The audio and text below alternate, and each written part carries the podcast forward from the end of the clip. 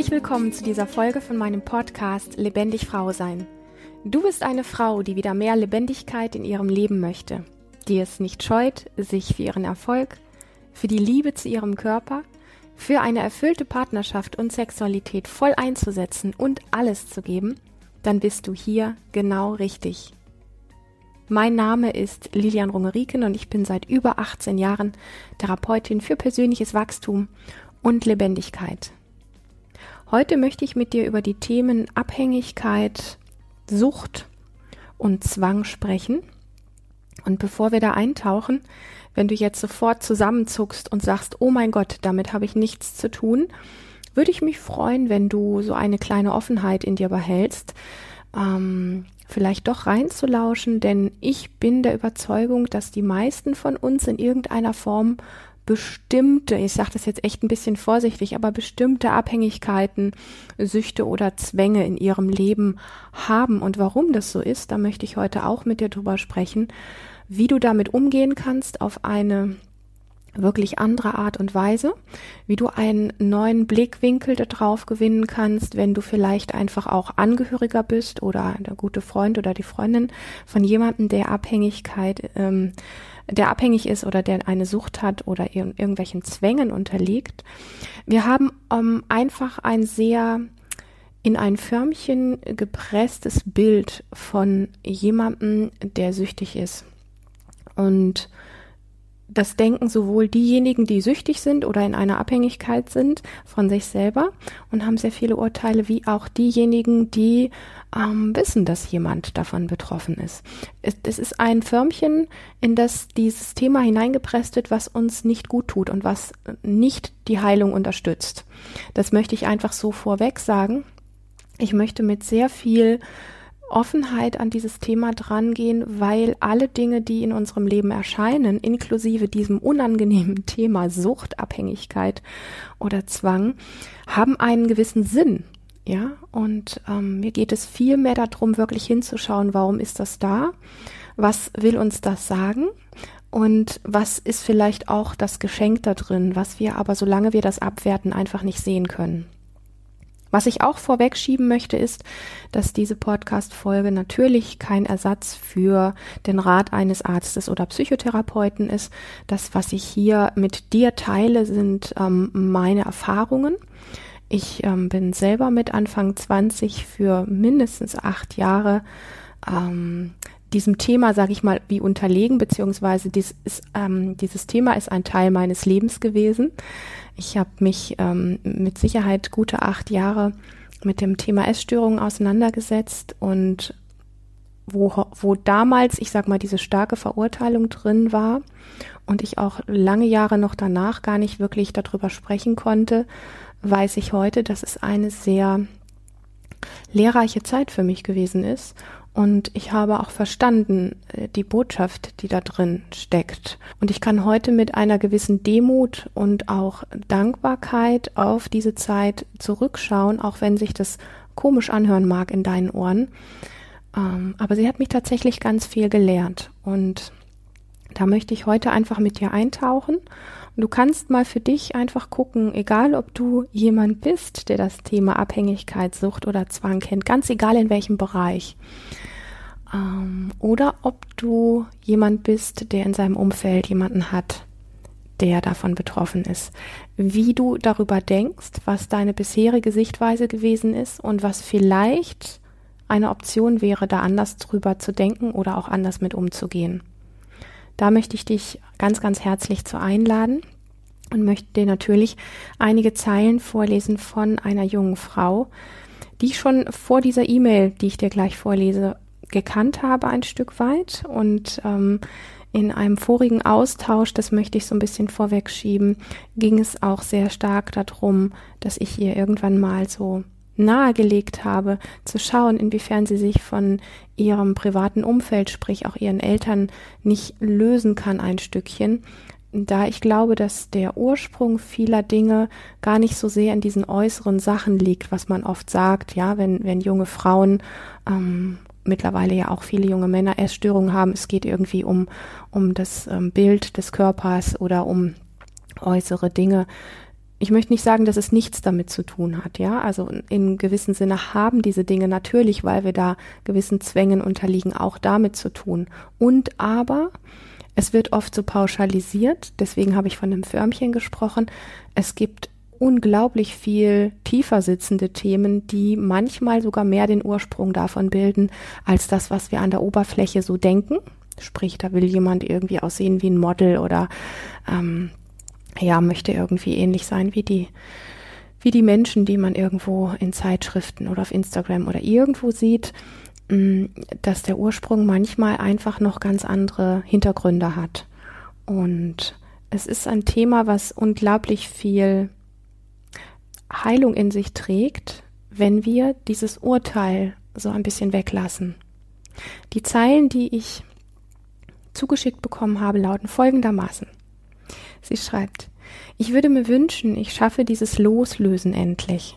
Also in Klammern kurz von mir eingefügt. Ich hatte der gesagt, in, einer, in einem vorigen Austausch hatte ich ihr nahegelegt, mal zu schauen, inwiefern ihr dieses Loslösen von ihren Eltern gelingt.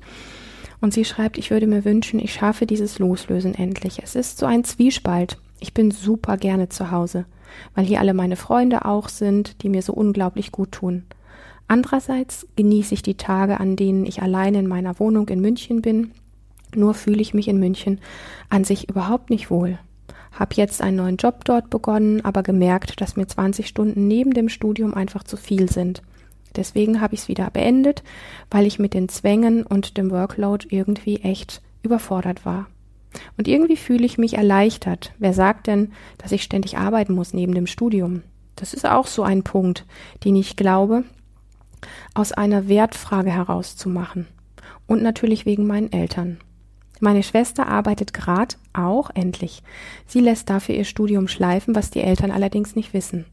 Irgendwie möchte ich ja Geld verdienen, um unabhängiger zu sein, aber andererseits auch mehr vom Leben haben und nicht im Burnout enden. Studium fordert ohnehin schon. Das ist so ein scheiß Zwiespalt. Ich bin momentan bei meinen Eltern zu Hause und habe hier immer das Grundgefühl, ich bin nicht richtig. Ich bin morgens schon oft angespannt und genieße einfach jede Minute, die ich morgens noch in Ruhe habe, bevor meine Eltern aufwachen. Egal was ist, es wird aufs Geld zurückgeführt. Gestern meinte Papa nur, du tust mir leid, Mädchen, als er mir eine Schokolade vorgehalten hat und ich ihn ignoriert habe. Dass es nervt und nichts bringt, habe ich schon so oft versucht zu erklären. Ich habe uns Steaks mitgebracht zum Grillen, kam auch noch. Dass ich Perseta Persetaria bin, also jemand, der kein Fleisch isst, aber eben Fisch, das akzeptiert er auch nicht. Es nervt einfach unglaublich und alles, was passiert, führt er aufs Geld zurück. Bevor eine Liste geschrieben wird zum Einkaufen, brauchst du erstmal auf, was da ist. Und ich brauche nicht zehn verschiedene Gemüsesorten, bla bla bla. Wenn ich weiterhin Sport mache und so ausschaue, dann zahle ich in Zukunft die Lebensmittel selbst, die ich da habe.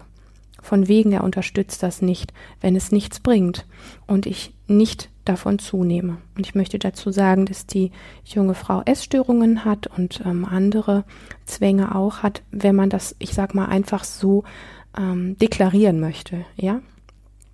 Sie schreibt weiter, in solchen Situationen, wenn ich einfach nur beleidigt werde oder mir wieder vorgeschrieben wird, was ich wann machen oder tun oder lassen soll, könnte ich schreien vor Wut oder würde ihm am liebsten eine reinhauen. Sorry, aber da kommt was in mir auf, das macht mich wahnsinnig. Dazu ein Kommentar von Mama. Es ist halt wichtig, dass dein Mindset BMI stimmt. Ah, das würde ich am liebsten ähm, da würde ich am liebsten wieder fahren. Aber in München ist dann auch keiner so wirklich. Da habe ich das Gefühl, ich laufe den Leuten nur nach und frage Bekannte, ob sie Zeit haben, damit ich soziale Kontakte habe und mich nicht so alleine fühle. Ob ich das wirklich will, ist eigentlich eine andere Frage. Es ist so unglaublich schwer, da irgendwie einen Weg zu finden. Ich weiß gerade echt nicht weiter.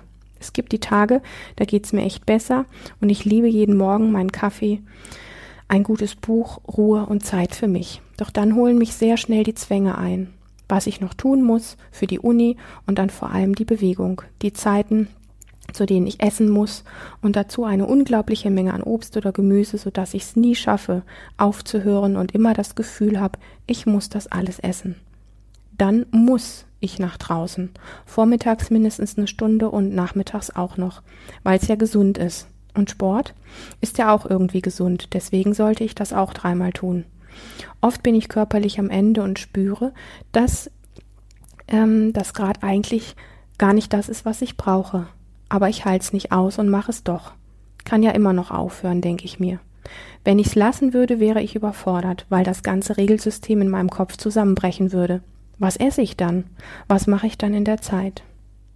Das sind die Zahlen, die mir geschickt worden sind und sie machen ein bisschen, zumindest aus meiner Sicht, die Komplexität dieser Dinge deutlich, ähm, dass es, ich sag mal, im Vordergrund vielleicht um Zwänge und das Essen und so weiter geht und im Hintergrund aber einfach gewisse Themen sind, die oftmals übersehen werden, vor allen Dingen, wenn man selber mittendrin steckt, aber auch von Menschen, die quasi wie betroffen zuschauen, ja? Also wenn du jemand bist, der in seinem Bekanntenkreis oder in seinem nahen Umfeld jemand hat, der unter Zwängen, unter Süchten, unter Abhängigkeiten leidet, dann ist das einfach wichtig für dich zu wissen, wenn du auf diese Person schaust, dass du mit einem sehr engen Blickwinkel auf die betroffene Person schaust und ähm, dass wir zwar oft versuchen, denjenigen zu verstehen und ihm gute Ratschläge zu geben, dass es aber oft dadurch, weil es ein so verletzliches Thema ist, ein so ein so ähm, beschämtes Thema in unserer Gesellschaft auch, dass es oft einfach wie ein Filter über allem drüber ist und gar nicht so dieses, ähm, da könnte auch ein Sinn drin liegen, mitschwingen darf. Und das ist das, worauf ich mit dir heute hier hinaus möchte in dieser Sendung. Und dazu möchte ich einfach ganz gerne mal anschauen, was denn eigentlich ähm, eine, eine Abhängigkeit, ein Zwang, eine Sucht ist. Und gleichzeitig natürlich auch einfach so ein bisschen mit reinwerfen, wo ist denn der Übergang zwischen Gewohnheit und beispielsweise Zwang? Ja, also ich kenne keinen Menschen, der nicht gewisse Gewohnheiten hat. So. Und die Frage ist ja immer, wenn man jemandem eine Gewohnheit wegnimmt, was passiert dann? Ist dann irgendwie das, dass man hinterherläuft und glaubt, das wirklich zu brauchen? Oder ist dann das Leben genauso entspannt, wenn man ohne diese Gewohnheit ist? Also der, der Grad von Gewohnheit Richtung Zwang ist letztlich fließend. Und die Frage ist natürlich, wer sagt denn, wo der Zwang anfängt? Also ich vermute, dass der Zwang an der Stelle tatsächlich anfängt, wenn du gewisse Gewohnheiten hast und jemand anderes würde sie abstellen oder die äußeren Umstände würden dafür sorgen, dass du diese Gewohnheiten nicht mehr machen kannst. Und du merkst dann einfach, du würdest komplett Amok laufen. Also du würdest einfach nicht mehr vor und nicht mehr zurück wissen. Dann ist das ein, eine, eine, ein kleiner Hinweis in die Richtung, dass es so etwas sein kann wie ein Zwang. Und ich merke, wenn ich über dieses ganze Thema spreche, dass ich weder das Wort Abhängigkeit, Sucht, Zwang in irgendeiner Form, so wie wir es in unserer Gesellschaft brauchen, wirklich okay finde. Ähm, und aber ich, ich benutze diese Worte jetzt in dieser Folge einfach mal, damit du weißt konkret, wovon ich spreche. Sie sind so ein Stück weit missbraucht und auch stigmatisiert, dass ich es einfach schwierig finde und gleichzeitig dienen sie natürlich einfach dem Transport der Inhalte. Also nochmal die Frage, weißt du für dich ganz genau, wo ähm, der Unterschied zwischen Gewohnheit und Zwang ist oder auch Gewohnheit und Abhängigkeit, Gewohnheit und Sucht? Also kannst du die Worte so ein bisschen auch ähm, auswechseln.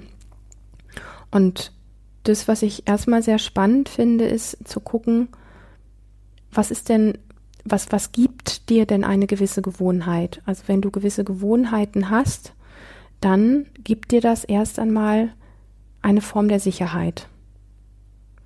Und solange es, es sich nicht um, um eine wirkliche Abhängigkeit, eine Sucht oder einen Zwang handelt, ist diese Form der Sicherheit auch etwas, was wir vom Grundsystem Mensch tatsächlich brauchen.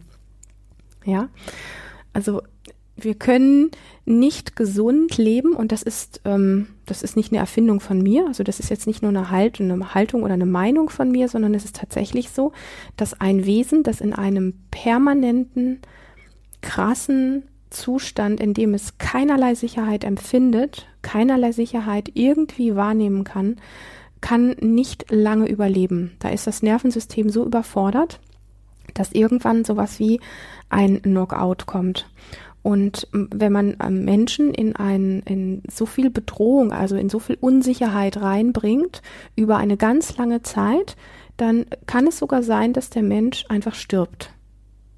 Das ist so. Also was uns das deutlich macht, ist, dass wir ein Grundmaß an Sicherheit brauchen und auf dieser Basis uns natürlich auch gewisse Gewohnheiten kreieren. Und dann ist es natürlich einfach wichtig, ähm, hinzuschauen, inwiefern wir uns von diesen Gewohnheiten sowas wie abhängig machen, ja. Und das ist der Aspekt, wo die Bewusstheit reinkommt. Wenn ich also unbewusst bestimmte Dinge immer wieder benütze und unbewusst irgendwann glaube, sie zu brauchen, also quasi in so eine Form von Abhängigkeit oder Zwang reinkomme, ohne es wirklich zu bemerken. Und so fangen ja eigentlich auch die meisten Süchte und Abhängigkeiten an, dass wir es erstmal am Anfang noch gar nicht wirklich realisieren. Also keiner, der irgendwie abhängig wird von einem bestimmten Stoff oder so, merkt das am Anfang, sondern der Übergang ist sehr schleichend. Und das finde ich einfach sehr spannend, denn letztlich ist das, was wir ja in dieser Gewohnheit suchen, eine Form der natürlichen Sicherheit, die wir brauchen. Und irgendwann nimmt das aber einfach ein Ausmaß an, was eben für uns dann auch nicht mehr gut ist. Ja, sobald es in dieses, in diesen Bereich abdriftet, den wir dann Zwang oder Sucht oder Abhängigkeit nennen, befinden wir uns dann auch in einem Zustand, der für uns auch nicht mehr zuträglich ist. Und an dieser Erklärung merkst du, wie sehr wir auf der einen Seite als Menschwesen eine Grundform der Sicherheit brauchen, innerlich und äußerlich, ja, um ein balanciertes, gutes Leben zu leben und gleichzeitig, mh, mm, dass es einfach in so einen Bereich übergehen kann, den wir nicht merken, was wo die Gewohnheit switcht in dieses in diesen Bereich Sucht oder Zwang, der uns dann auch nicht mehr gut tut. Und wenn du dir das anschaust, wie, wie beweglich dieses System ist, ja, von ähm, dem Mitbekommen, wo bin ich noch in einem Gewohnheitszustand, der auch mal fehlen darf, wann driftet es ab in einen Zwang, in eine Abhängigkeit, in eine Sucht, ohne dass ich es merke, weil meistens ist es ja in dem Moment so, dass wenn wir es merken, stecken wir schon oft recht fest drin in, in dieser Sucht, in dieser Abhängigkeit. So ist es mir im Übrigen auch gegangen. Ich habe den Anfang meiner ähm, Essstörungen und meiner Süchte ähm, gar nicht mitbekommen.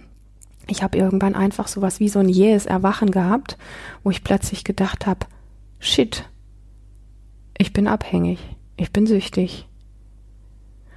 Mm, und deswegen, weil es so viel mit dem Leben an sich zu tun hat, nämlich mit diesem Grundzustand auch Sicherheit zu empfinden, ist es mir einfach so fast ein bisschen wie heilig, mit einem anderen Blickwinkel drauf zu schauen, als so mit dem Finger auf jemanden zu zeigen. Du bist süchtig, du hast einen Zwang, du solltest aber. Oder mit dem Finger auf dich selber zu zeigen und in diese Abwertung, in diese Kritik zu gehen. Ich bin nicht gesund, ich habe einen an der Klatsche, mit mir stimmt was nicht. Nein, das ist nicht wahr. Erst einmal hat es Tendenzen in dir gegeben und es hat bestimmte Gründe gegeben, warum du diese Form der Gewohnheit gewählt hast, um dir eine gewisse Sicherheit zu kreieren. Und irgendwann hast du diese Gewohnheiten so viel benutzt, weil du dich so tief unsicher gefühlt hast, vielleicht in einem gewissen Kontext, in deiner Familie, in deiner Beziehung oder wo auch immer, dass du nicht mehr bemerkt hast, zumindest meistens ist es so, dass wir es nicht bemerken, dass diese Form des Benützens bestimmter Gewohnheiten ähm, eine Pseudosicherheit herstellen, dass wir ohne diese Gewohnheit einfach nicht mehr können. Und dann geht es in diesen Bereich Sucht, Abhängigkeit oder Zwang rein. Das ist, also es ist über das, was ich hier spreche, es ist meine Erfahrung, es ist mein Blickwinkel, den ich mit dir teile. Du kannst wirklich einfach schauen, inwiefern das für dich passt oder einen Sinn ergibt. Und das heißt nicht, dass dieses Thema hier vollständig abgehandelt wird. Dazu ist das Thema Süchte, Abhängigkeit und Zwänge einfach viel zu groß und viel zu vielfältig.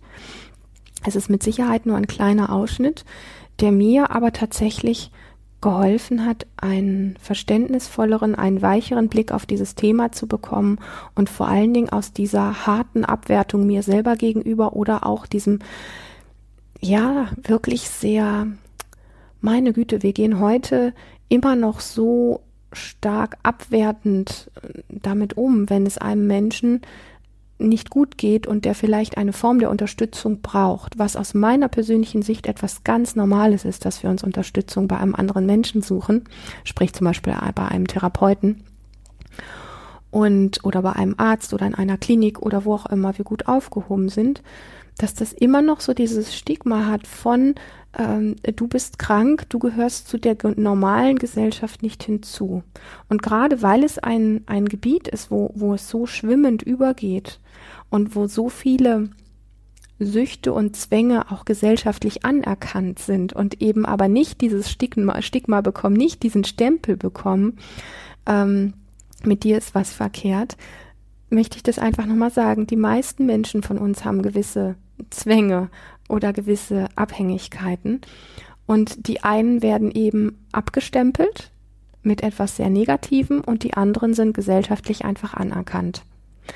Und ich finde nicht, dass es gut ist, dass es den Menschen, die in so einen in so einen Zustand hineingeraten, dass es unterstützend ist, so über sie zu denken. Und wir, wir denken gesellschaftlich so darüber und alleine das macht es demjenigen, der sich als der Süchtige erkennt, unglaublich schwer, mh, mm, alleine mit dieser Abwertung wirklich gut klarzukommen. Also ich komme nochmal zurück auf dieses Thema, weil es echt spannend ist. Wir haben gewisse Gewohnheiten. Was machen Gewohnheiten? Gewohnheiten geben uns Sicherheit. Dann ist der Grad des Übergangs in Richtung Zwang, Sucht, Abhängigkeit und so weiter, der ist relativ fließend. Der ist oft ganz wie, wie unbewusst. Wir kriegen diesen Übergang oft gar nicht mit. Was machen diese Dinge? Erstmal Gewohnheit gibt uns eine gewisse Sicherheit. Und wenn wir in eine Abhängigkeit, in eine Sucht, in einen Zwang reinkommen, reingeraten, dann ist es die zwanghafte Form davon, sich Sicherheit zu kreieren. Also aus meiner persönlichen Sicht. Und was macht Sicherheit denn? Sicherheit löst, löst in uns aus, dass wir uns entspannen können, dass wir uns ausruhen können, dass wir verdauen können, egal ob das Essen ist oder Situationen sind, dass wir Sachen sacken lassen können, ja, also dass es einfach sowas gibt wie dieses, ähm, oder ich sage es anders, in einem dauerangespannten Zustand können neue Dinge gar nicht integriert werden. Also wenn wir zum Beispiel ähm, etwas lernen, eine Sprache oder eine neue Technik oder sowas, dann ist der, der, ich sag mal in Anführungsstrichen, gesunde Ablauf, also der Ablauf, der heißt, ich nehme was Neues zu mir herein, wenn ich eine neue Sprache lerne und danach mache ich eine Pause. Im besten Fall ähm, lege ich mich entweder hin und mache ein Nickerchen oder ich gehe raus und mache ein bisschen Sport. Also das heißt, ich mache etwas ganz anderes, wo eine andere Ebene von mir angesprochen wird als die, die ich jetzt zum Lernen benutzt habe. Und dann sinkt dieses neu gelernte, dieses neu zu mir genommene sinkt ein oder es wird von mir innerlich verdaut und ähm, so funktioniert eine Form von gesunden Lernen. Ein Mensch, der in einem Daueranspannungszustand ist, der in einem Dauerstresszustand ist, tut sich mit Lernen unglaublich viel schwerer, weil diese Auszeiten einfach nicht da sind. Und es hat sehr viel auch mit dem Thema Grundgesundheit zu tun, diese Anspannungsphasen zu haben, der Herausforderung und des Neuen und der Konfrontation ja, also wirklich so dieses Herausfordernde, was da ist, um dann wieder in einen entspannten Zustand reinzugehen, wo es darum geht, wirklich ausruhen zu können, verdauen zu können und sacken lassen zu können. Was meine ich mit Gesundheit an der Stelle? Dass ein Körper, der in permanenter Hochanspannung ist, also in einem ständigen Stresszustand, dass der nicht langfristig wirklich gesund bleiben kann. Wir wissen alle, dass Stress ähm, müde macht, dass Stress langfristig altern lässt, dass Stress langfristig die Ursache von ganz vielen Symptomen, sprich Krankheiten ist. So. Also was wir brauchen ist eine Form der Sicherheit, in der wir entspannen können. Und dafür suchen wir uns teilweise einfach Gewohnheiten im Alltag, die uns entspannen lassen. Und das tun sie in dem Moment, wo wir das bewusst tun und bewusst loslassen können. Und mit bewusst meine ich an dieser Stelle gar nicht, dass ich jetzt immer mh, hm, bewusst sein muss, dass ich in ein ähm, in eine Gewohnheit quasi reingehe, um mich jetzt zu entspannen. Also dass ich das permanent in meinem Kopf alles ähm, wie beobachte, sondern es geht, also ja, um, um diese Form, also das, das hat ja auch was sehr Verkrampftes, sondern es geht sehr viel mehr darum, das mitzubekommen, wann konfrontiere ich mich mit etwas Neuem, mit etwas Krassen, mit etwas Herausforderndem, wann fordere ich mich auf eine gewisse Art und Weise und wann ist einfach so dieses, ähm, dieses Ausruhen wieder da. Und Künstler, also Menschen, die sehr Kreatives machen, die kennen die Phasen von Ausdruck, also in was Kreatives reingehen und dann einfach diese künstlerische Pause auch wieder machen, die es braucht, damit etwas Neues, Kreatives in ihnen aufsteigen kann. Und wir können das beobachten auch an den Zyklen, in denen wir leben. Das mag jetzt ein bisschen wie ähm, mystisch klingen oder so, wenn ich dir sage von Sonne und Mond oder von dem Meer mit Ebbe und Flut oder von Tag und Nacht und äh, warum es kein Mensch schafft, sein Leben lang nicht zu schlafen. Ein Mensch, der nie schläft, wird irgendwann auch krank oder stirbt irgendwann. Ähm, dass wir einfach sehr zyklisch leben, alle, das tun nicht nur Frauen, sondern dass wir letztlich diese Phasen einfach brauchen, um gesund zu sein, um, um letztlich regenerieren zu können und wirklich stark zu sein. Warum führe ich das jetzt an dieser Stelle so aus? Dass wir einfach ein, ein Verständnis dafür bekommen, ähm, was, wie, wie Sicherheit kreiert wird und wofür Gewohnheiten dienen. Und wenn du gewisse Gewohnheiten hast, finde ich es einfach sehr hilfreich und auch gesundheitsfördernd, sage ich mal, ähm, da mit einem gewissen Bewusstsein drauf zu schauen. Was praktiziere ich da eigentlich? Und ähm, wie viel von diesen Gewohnheiten kann ich hier und da auch mal lassen oder ablegen, um zu checken, inwiefern bin ich da in eine Abhängigkeit reingeraten oder inwiefern gelingt mir das Leben auch ganz gut ohne diese Gewohnheiten und wo kreiere ich mir dafür vielleicht auch eine neue Gewohnheit. Und jetzt mache ich einen kleinen Sprung rein in diesen Bereich, wann und wo es von, ähm, von einer Gewohnheit reinrutscht in einen Zwang, in eine, in eine Abhängigkeit, in eine Sucht. Und das ist zum Beispiel, und damit möchte ich das so ein bisschen plastisch machen für dich, es ist zum Beispiel so, dass wenn ein, ein kleines Kind etwas ähm, erlebt, im Umfeld, ähm, sagen wir mal einfach seiner Eltern, also der Menschen, von denen es abhängig ist, wo ihm sehr viel Sicherheit genommen wurde. Dann kreiert das Kind bestimmte Dinge, damit es wieder ein Sicherheitsgefühl in sich trägt, damit es nämlich wieder entspannen kann, weil sonst ist das Kind in einem Dauerstresszustand. Und das ist langfristig sehr bedrohlich für dieses Kind. Also das Kind sucht im Grunde nach etwas, was ihm wieder das Gefühl von Sicherheit gibt. Und wenn es das Umfeld nicht tut, dann muss es irgendetwas tun, was ihm dieses Gefühl gibt. Zum Beispiel lutscht ein Kind gerne am Daumen. Habe ich ja als kleines Kind auch gerne gemacht. Das hat mir Sicherheit gegeben. Ähm, es gibt bestimmte Formen von ähm, sich ähm, abwenden oder sich gewissen Dingen zuwenden, also alles, was wir, was wir so machen, wo wir dann einfach merken, da kann ich mich wieder regulieren. Denn letztlich geht es ja um die Regulation im Nervensystem. Und wenn das dann letztlich sowas ist, wie beispielsweise zu merken, ähm, wenn ich die Schokolade in der Abstillkammer gefunden habe und ich esse die und mein System beruhigt sich, dann ist die, dann ist beispielsweise die Schokolade ähm, das, wo wir hingreifen, um uns wieder zu regulieren. Und so sind einfach, es gibt viele andere Mechanismen, die ein kleines Kind erlebt, wo es dann einfach merkt, ähm, beispielsweise, wenn ich das Radio anmache und da läuft einfach Musik oder ich höre bestimmte Sendungen, dann bin ich so abgelenkt, das lullt mich so ein. Ähm, das kriegt das Kind ja nicht bewusst mit, aber es macht es halt. Und es spürt dann einfach, ah, hier sind Geräusche, hier ist schöne Musik, hier kann ich wieder entspannen. Und, ähm, und dann ist das der Mechanismus, der dieses Nervensystem in Entspannung bringt.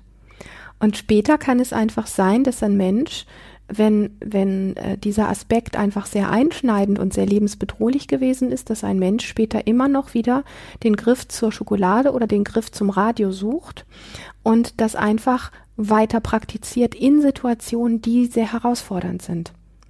Und wenn da nicht sowas wie ein Bewusstsein reinfällt, warum handle ich so? Warum brauche ich jeden Tag sieben Stunden Radiobeschallung oder jeden Tag zwei Tafeln Schokolade? Und ich möchte ein bisschen in Klammern anfügen, dass diese zwei Aspekte wirklich nur sinnbildlich stehen für ganz, ganz, also wir sind, wir Menschen sind ja so kreativ für ganz, ganz viele Dinge, die wir benutzen, um uns zu regulieren dann läuft das Ganze einfach in so eine Form der Gewohnheit rein, die dann in eine Form von Abhängigkeit gerät. Warum? Wenn diese, dieses Bewusstsein, warum wir so handeln, also dieses Hinterfragen und zu gucken, was fehlt mir eigentlich? Wie kann ich mir auf andere Art und Weise Sicherheit geben? Oder was gäbe mir stattdessen Sicherheit? Wenn wir da nicht eintauchen, dann ähm, machen wir es unbewusst einfach immer weiter. Und ich sag mal, jeden Tag sieben Stunden Radio zu hören, ist jetzt nicht unbedingt schädlich. Ja, das sage ich mit so einem gewissen Schmunzeln, aber das Schmunzeln hört natürlich in dem Moment auf, wenn wir zu Dingen greifen oder mit uns auf eine Art und Weise selber umgehen, die langfristig einfach sehr schädlich ist. Und ich bemerke gerade, dass dieses Thema doch einfach mehr Raum einnimmt und deswegen möchte ich genau an dieser Stelle, ich bin jetzt ein bisschen fies, weil da kommt noch einiges, was sehr spannend ist, möchte ich einen kleinen Cut reingeben und möchte gern einen zweiten Teil dazu kreieren. Ähm, ich glaube, es betrifft uns alle viel mehr, als wir oft wahrhaben wollen oder als wir einfach bewusst mitbekommen. Und ich mag diese, also mir hat es sehr, sehr, sehr in meinem Leben geholfen in Bezug auf meine eigene Sucht und meine Abhängigkeit, äh, einen neuen Umgang mit mir selber zu bekommen, ein Mitgefühl und ein Verständnis in dem ich so viel Verständnis für die Abläufe in mir beziehungsweise in uns Menschen begriffen habe. Und genau deswegen werden wir eine zweite Folge zu diesem doch recht spannenden Thema machen. An dieser Stelle möchte ich mich schon mal für die ähm, ja, großartige Offenheit bedanken, die du mir entgegenbringst, indem du mir diese Frage stellst. Ich freue mich riesig, dass du hier heute dabei warst. Und wenn du dich von dem, was du hier gehört hast, angesprochen fühlst, dann möchte ich dir sagen, hey, das war nur ein ganz kleiner Ausschnitt von dem, was für dich wirklich möglich ist. Und es wird Ende Juli, Anfang August ein wunderbares Frauenseminar geben zu dem Thema Urvertrauen, also extrem passend zu diesem Thema, was es braucht. Ähm, denn Urvertrauen hat ja ganz viel auch mit dem Thema Sicherheit zu tun, was es wirklich braucht, aus diesen un unbewussten äh, Zuständen und Abläufen in uns auszusteigen und auf etwas zugreifen zu können, was uns wirklich eine tiefe Sicherheit gibt, wo wir selbst entscheiden können, Herr über unser Leben zu sein oder Frau über unser Leben zu sein und nicht mehr das Gefühl haben, wie ein Fähnchen im Wind zu sein. Urvertrauen und Sicherheit sind lebensnotwendig.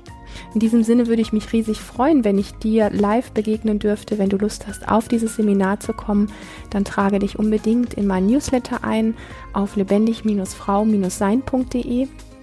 Wenn du eine Frage hast, wo du Lust hast, dass sie hier anonym beantwortet wird, schreib mir wahnsinnig gerne. Alle Infos findest du in den Show Notes zu dieser Folge, also in dem kleinen Text, der hier unter dieser Folge steht. Ich möchte mich ganz arg bedanken für die letzten äh, Bewertungen auf iTunes, über die ich mich riesig gefreut habe. Und wenn auch du Lust hast, ein kleines Danke zu hinterlassen für diesen Podcast, würde ich mich freuen, wenn du dir die Zeit nimmst, mir eine tolle Bewertung auf iTunes zu geben, dass ganz viele andere Frauen diesen Podcast auch finden. Also, ich freue mich auf ein nächstes Mal mit dir. Hab bis dahin eine ganz, ganz lebendige Zeit.